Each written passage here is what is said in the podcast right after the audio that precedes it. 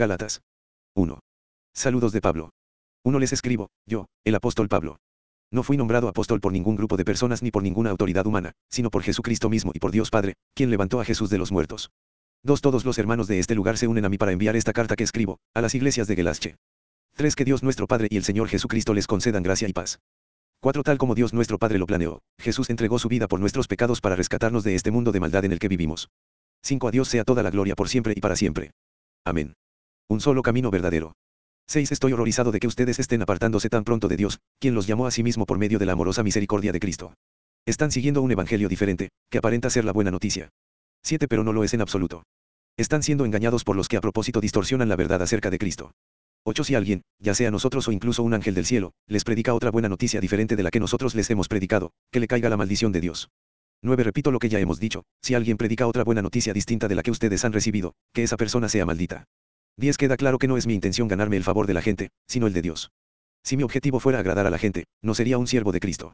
El mensaje de Pablo procede de Cristo. 11. Amados hermanos, quiero que entiendan que el mensaje del Evangelio que predico no se basa en un simple razonamiento humano. 12. No recibí mi mensaje de ninguna fuente humana ni nadie me lo enseñó. En cambio, lo recibí por revelación directa de Jesucristo. 13. Ustedes saben cómo me comportaba cuando pertenecía a la religión judía y cómo perseguí con violencia a la iglesia de Dios. Hice todo lo posible por destruirla. 14. Yo superaba ampliamente a mis compatriotas judíos en mi celo por las tradiciones de mis antepasados. 15. Pero aún antes de que yo naciera, Dios me eligió y me llamó por su gracia maravillosa. Luego le agradó. 16. Revelarme a su Hijo para que yo proclamara a los gentiles la buena noticia acerca de Jesús. Cuando esto sucedió, no me apresuré a consultar con ningún ser humano. 17 Tampoco subí a Jerusalén para pedir consejo de los que eran apóstoles antes que yo. En cambio, me fui a la región de Arabia y después regresé a la ciudad de Damasco. 18 Luego, tres años más tarde, fui a Jerusalén para conocer a Pedro y me quedé 15 días con él. 19 El único otro apóstol que conocí en esos días fue Santiago, el hermano del Señor. 20 Declaro delante de Dios que no es mentira lo que les escribo. 21 Después de esa visita, me dirigí al norte, a las provincias de Siria y Cilicia. 22 Y aún así, las congregaciones cristianas de Judea todavía no me conocían personalmente. 23 Todo lo que sabían de mí era lo que la gente decía, el que antes nos perseguía ahora predica la misma fe que trataba de destruir. 24 Y alababan a Dios por causa de mí. 2. Los apóstoles aceptan a Pablo. 1 Luego, 14 años más tarde, regresé a Jerusalén, esta vez con Bernabé, y Tito también vino. 2 Fui a Jerusalén, porque Dios me reveló que debía hacerlo. Durante mi tiempo allí, me reuní en privado con los que eran reconocidos como los dirigentes de la iglesia y les presenté el mensaje que predico a los gentiles. Quería asegurarme de que estábamos de acuerdo, porque temía que todos mis esfuerzos hubieran sido inútiles y que estaba corriendo la carrera en vano. 3. Sin embargo, ellos me respaldaron y ni siquiera exigieron que mi compañero Tito se circuncidara, a pesar de que era griego. 4. Incluso esa cuestión surgió solo a causa de algunos que se dicen cristianos, falsos cristianos en realidad, que se habían infiltrado entre nosotros. Se metieron en secreto para espiarnos y privarnos de la libertad que tenemos en Cristo Jesús. Pues querían esclavizarnos y obligarnos a seguir los reglamentos judíos. 5. Pero no nos doblegamos ante ellos ni por un solo instante. Queríamos preservar la verdad del mensaje del Evangelio para ustedes. 6. Los líderes de la iglesia no tenían nada que agregar a lo que yo predicaba. Dicho sea de paso, su fama de grandes líderes a mí no me afectó para nada, porque Dios no tiene favoritos. 7. Al contrario, ellos comprendieron que Dios me había dado la responsabilidad de predicar el Evangelio a los gentiles tal como le había dado a Pedro la responsabilidad de predicar a los judíos. 8. Pues el mismo Dios que actuaba por medio de Pedro, apóstol a los judíos, también actuaba por medio de mí, apóstol a los gentiles.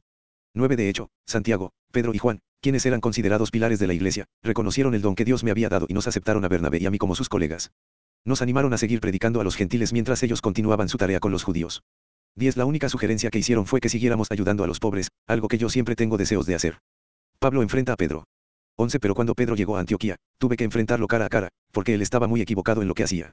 12. Cuando llegó por primera vez, Pedro comía con los gentiles que son cristianos, quienes no estaban circuncidados, pero después, cuando llegaron algunos amigos de Santiago, Pedro no quiso comer más con esos gentiles.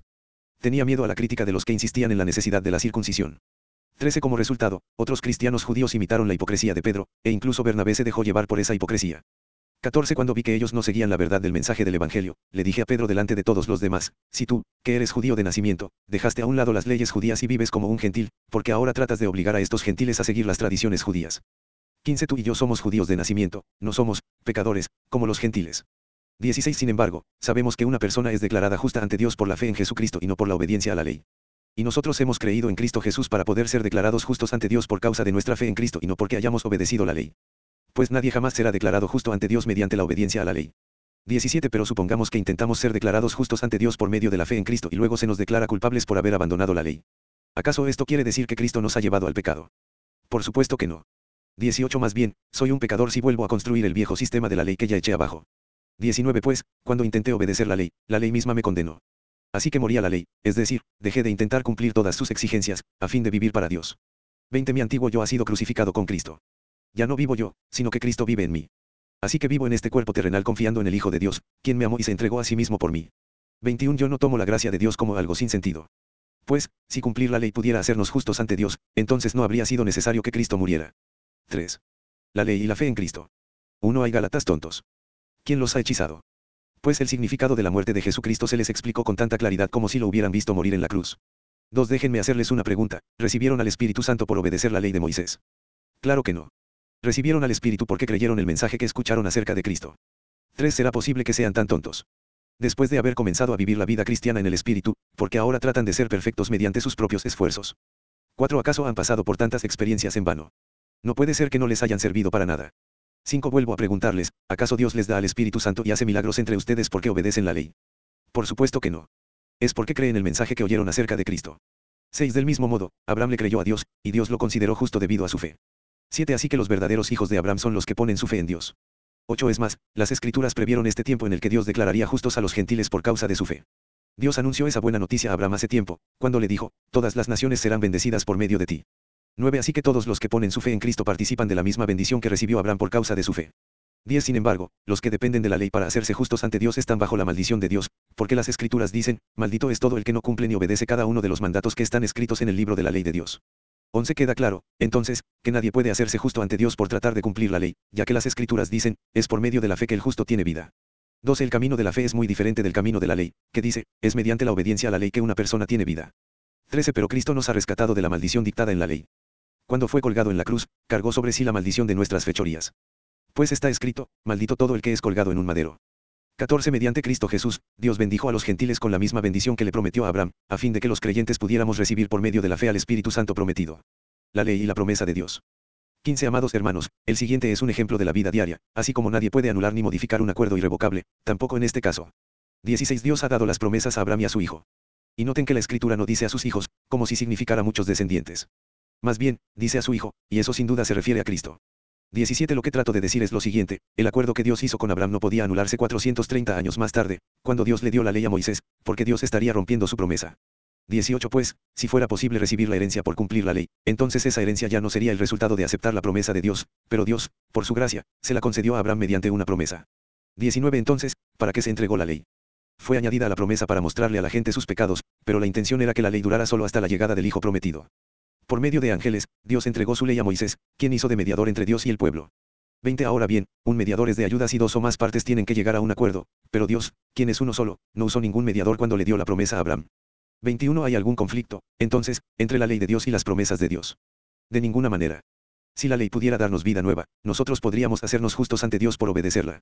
22 Pero las escrituras declaran que todos somos prisioneros del pecado, así que recibimos la promesa de libertad que Dios hizo únicamente por creer en Jesucristo. Hijos de Dios por medio de la fe. 23 Antes de que se nos abriera el camino de la fe en Cristo, estábamos vigilados por la ley. Nos mantuvo en custodia protectora, por así decirlo, hasta que fuera revelado el camino de la fe. 24 Dicho de otra manera, la ley fue nuestra tutora hasta que vino Cristo, nos protegió hasta que se nos declarara justos ante Dios por medio de la fe. 25 Y ahora que ha llegado el camino de la fe, ya no necesitamos que la ley sea nuestra tutora. 26 Pues todos ustedes son hijos de Dios por la fe en Cristo Jesús. 27 Y todos los que fueron unidos a Cristo en el bautismo se han puesto a Cristo como si se pusieran ropa nueva. 28 Ya no hay judío ni gentil, esclavo ni libre, hombre ni mujer, porque todos ustedes son uno en Cristo Jesús. 29 Y ahora que pertenecen a Cristo, son verdaderos hijos de Abraham. Son sus herederos, y la promesa de Dios a Abraham les pertenece a ustedes. 4. Uno piénsenlo de la siguiente manera, si un padre muere y deja una herencia a sus hijos pequeños, esos niños no están en mejor situación que los esclavos hasta que se hagan mayores de edad, aunque son los verdaderos dueños de todas las posesiones de su padre. 2. Tienen que obedecer a sus tutores hasta que cumplan la edad establecida por su padre. 3. Eso mismo sucedía con nosotros antes de que viniera Cristo. Éramos como niños, éramos esclavos de los principios espirituales básicos de este mundo. 4. Sin embargo, cuando se cumplió el tiempo establecido, Dios envió a su Hijo, nacido de una mujer y sujeto a la ley. 5. Dios lo envió para que comprara la libertad de los que éramos esclavos de la ley, a fin de poder adoptarnos como sus propios hijos. 6. Y debido a que somos sus hijos, Dios envió al Espíritu de su Hijo a nuestro corazón, el cual nos impulsa a exclamar Ave, Padre. 7. Ahora ya no eres un esclavo sino un hijo de Dios, y como eres su hijo, Dios te ha hecho su heredero. Preocupación de Pablo por los Gálatas. 8. Antes de conocer a Dios, ustedes, los gentiles, eran esclavos de los llamados dioses, que ni siquiera existen. 9 Así que ahora que conocen a Dios, o mejor dicho, ahora que Dios los conoce a ustedes, ¿por qué quieren retroceder y convertirse otra vez en esclavos de los débiles e inútiles principios espirituales de este mundo? 10 Pretenden ganarse el favor de Dios al cumplir con ciertos días o meses, estaciones o años. 11 Temo por ustedes. Quizá todo el arduo trabajo que hice entre ustedes fue en vano. 12 Amados hermanos, les ruego que vivan como yo, libres de esas cosas, pues yo llegué a ser como ustedes, los gentiles, libre de esas leyes. Ustedes no me trataron mal cuando les prediqué por primera vez. 13 Sin duda, recordarán que yo estaba enfermo la primera vez que les llevé la buena noticia. 14 Aunque mi condición los tentaba a no aceptarme, ustedes no me despreciaron ni me rechazaron. Todo lo contrario, me recibieron y me cuidaron como si yo fuera un ángel de Dios o incluso el mismo Cristo Jesús. 15 ¿Dónde ha ido a parar el espíritu de alegría y de gratitud que antes tenían? Estoy seguro de que ustedes se hubieran arrancado los propios ojos para dármelos de haber sido posible. 16 ¿Acaso ahora me volví su enemigo porque les digo la verdad? 17 Esos falsos maestros están muy ansiosos de ganarse el favor de ustedes, pero sus intenciones no son nada buenas. Lo que quieren es aislarlos de mí para que ustedes solo les presten atención a ellos. 18 Si alguien quiere hacer cosas buenas por ustedes, no hay ningún problema, pero que lo haga en todo tiempo, no solo cuando estoy con ustedes. 19 Oh mis hijos queridos. Siento como si volviera a sufrir dolores de parto por ustedes, y seguirán hasta que Cristo se forme por completo en sus vidas. 20 Desearía estar con ustedes en este momento para poder hablarles en otro tono, pero estando tan lejos, no sé qué más puedo hacer para ayudarlos. Los dos hijos de Abraham. 21 Díganme ustedes, los que quieren vivir bajo la ley, saben lo que en realidad dice la ley. 22 Las escrituras dicen que Abraham tuvo dos hijos, uno de la mujer esclava y el otro de su esposa, quien había nacido libre. 23 El nacimiento del hijo de la esclava fue el resultado de un intento humano por lograr que se cumpliera la promesa de Dios, pero el nacimiento del hijo de la libre fue la manera en que Dios cumplió su promesa. 24 Esas dos mujeres son una ilustración de los dos pactos de Dios. La primera mujer, Agar, representa el monte Sinaí, donde el pueblo recibió la ley que los hizo esclavos. 25 Y ahora Jerusalén es igual que el monte Sinaí, en Arabia, porque la ciudad y sus hijos viven bajo la esclavitud de la ley. 26 Pero la otra mujer, Sara, representa la Jerusalén celestial. Ella es la mujer libre y es nuestra madre. 27 Como dijo Isaías, alégrate, oh mujer sin hijos, tú que nunca diste a luz. Ponte a gritar de alegría, tú que nunca tuviste dolores de parto. Pues la mujer desolada ahora tiene más hijos que la que vive con su esposo. 28 Y ustedes, amados hermanos, son hijos de la promesa igual que Isaac. 29 Pero ahora son perseguidos por los que quieren que cumplan la ley, tal como Ismael, el hijo que nació del esfuerzo humano, persiguió a Isaac, el hijo que nació por el poder del Espíritu. 30 Pero ¿qué dicen las escrituras al respecto? Echa fuera a la esclava y a su hijo, porque el hijo de la mujer esclava no compartirá la herencia del hijo de la mujer libre. 31 Así que, amados hermanos, no somos hijos de la mujer esclava, somos hijos de la mujer libre.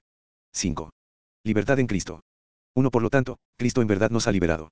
Ahora asegúrense de permanecer libres y no se esclavicen de nuevo a la ley. 2 Presten atención.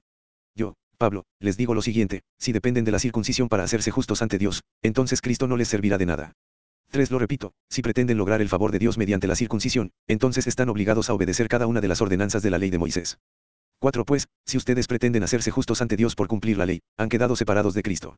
Han caído de la gracia de Dios. 5. Sin embargo, los que vivimos por el Espíritu esperamos con anhelo recibir por la fe la justicia que Dios nos ha prometido. 6. Pues, una vez que depositamos nuestra fe en Cristo Jesús, de nada sirve estar o no circuncidado. Lo importante es la fe que se expresa por medio del amor. 7. Ustedes corrían muy bien la carrera.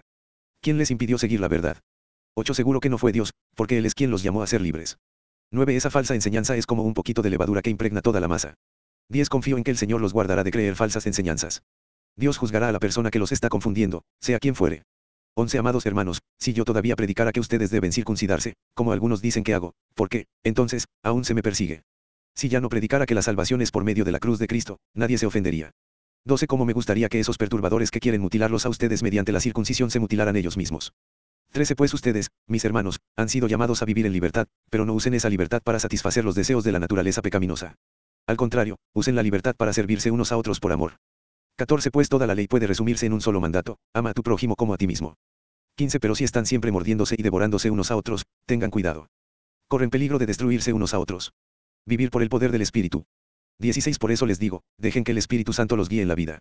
Entonces no se dejarán llevar por los impulsos de la naturaleza pecaminosa. 17 La naturaleza pecaminosa desea hacer el mal, que es precisamente lo contrario de lo que quiere el Espíritu. Y el Espíritu nos da deseos que se oponen a lo que desea la naturaleza pecaminosa. Estas dos fuerzas luchan constantemente entre sí, entonces ustedes no son libres para llevar a cabo sus buenas intenciones. 18 Pero cuando el Espíritu los guía, ya no están obligados a cumplir la ley de Moisés. 19 Cuando ustedes siguen los deseos de la naturaleza pecaminosa, los resultados son más que claros, inmoralidad sexual, impureza, pasiones sensuales. 20 Idolatría, hechicería, hostilidad, peleas, celos, arrebatos de furia, ambición egoísta, discordias, divisiones. 21 Envidia, borracheras, fiestas desenfrenadas y otros pecados parecidos. Permítanme repetirles lo que les dije antes, cualquiera que lleve esa clase de vida no heredará el reino de Dios. 22 En cambio, la clase de fruto que el Espíritu Santo produce en nuestra vida es, amor, alegría, paz, paciencia, gentileza, bondad, fidelidad.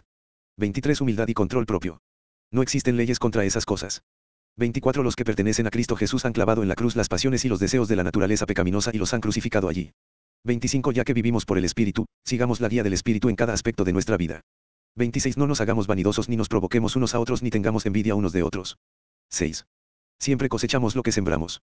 1 Amados hermanos, si otro creyente está dominado por algún pecado, ustedes, que son espirituales, deberían ayudarlo a volver al camino recto con ternura y humildad. Y tengan mucho cuidado de no caer ustedes en la misma tentación. 2. Ayúdense a llevar los unos las cargas de los otros, y obedezcan de esa manera la ley de Cristo. 3. Si te crees demasiado importante para ayudar a alguien, solo te engañas a ti mismo. No eres tan importante. 4. Presta mucha atención a tu propio trabajo, porque entonces obtendrás la satisfacción de haber hecho bien tu labor y no tendrás que compararte con nadie. 5. Pues cada uno es responsable de su propia conducta.